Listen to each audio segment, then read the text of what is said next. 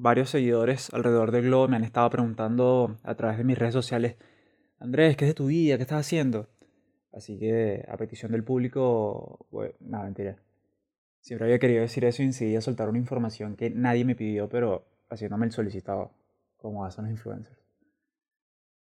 Lo cierto es que quería dedicar los próximos textos a narrar un poco mi experiencia a modo de diario personal.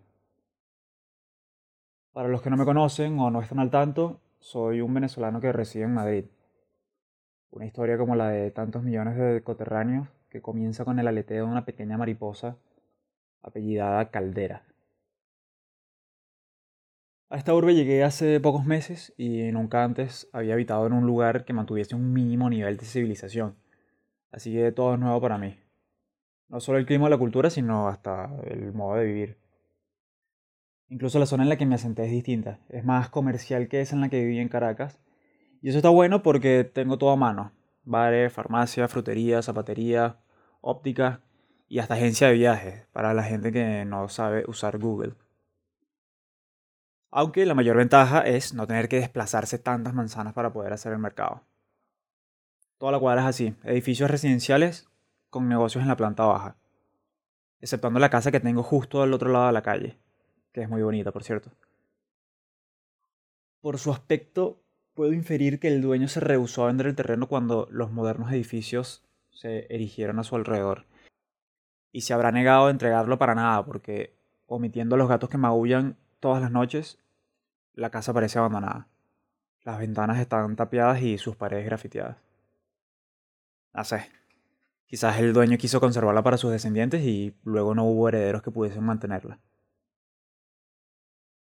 Algo que me hizo pensar en cuál hubiese sido el destino más sensato. Conservar la pieza arquitectónica plantada allí hace décadas o despegarse y disfrutar de su cosecha. Pero bueno, me estoy yendo por las ramas. Mi apartamento está en una primera planta. Esto puede ser algo negativo para aquellos a quienes les molesta el ruido, pero también algo positivo para los que quieren no solo ver, sino escuchar cosas. Venga, tío, que te lo digo yo. Que en el mercado del cotilleo, pisos como el mío cotizan por lo alto. Así me enteré, por ejemplo, por una conversación que sucedía justo bajo mi ventana, que a unas calles habían apuñalado a un chamo en su hogar. Algún conflicto de bandas latinas, según mencionaron quienes conversaban. Y la otra noche fui testigo de cómo un chino que apenas hablaba español intentaba comunicarse con la policía por teléfono y le pedí ayuda para sacar a la prostituta que se negaba a abandonar su habitación.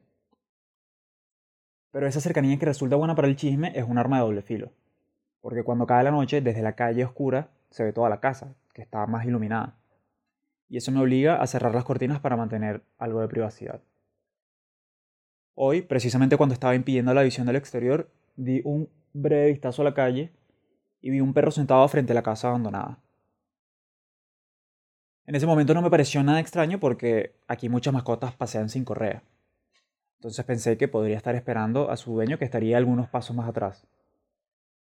Pero después de 20 minutos me asomé para ver si la frutería estaba abierta y el can seguía allí.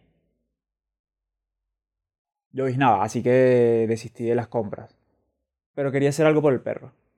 Entonces bajé, me acerqué a él y vi que tenía collar, aunque no placa de identificación. Ahí mismo comenzó a llover con fuerza y como se veía manso lo agarré y lo traje hasta la puerta de mi edificio para protegernos del agua. Me quedé allí algunos minutos pero nadie vino a buscarlo. Tampoco pretendía esperar demasiado tiempo porque hacía frío y me daba lástima dejarlo solo, así que lo subí a casa. Mientras grabo esto, lo tengo acostado sobre una cobija que le puse en la sala. Momentáneamente lo bauticé como Firulais, que es el nombre genérico que le otorgamos a todos los perros de la calle y que, como dato curioso, deriva de la expresión free of lice o libre de piojos. Mañana voy a llevarlo a algún veterinario para que le lea el microchip. Aquí no es obligatorio, pero la mayoría está acostumbrada a ponerle ese pequeño dispositivo a su mascota para identificarlas.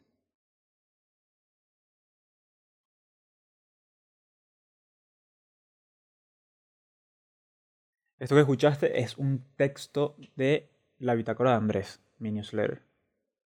Si te gustó, suscríbete.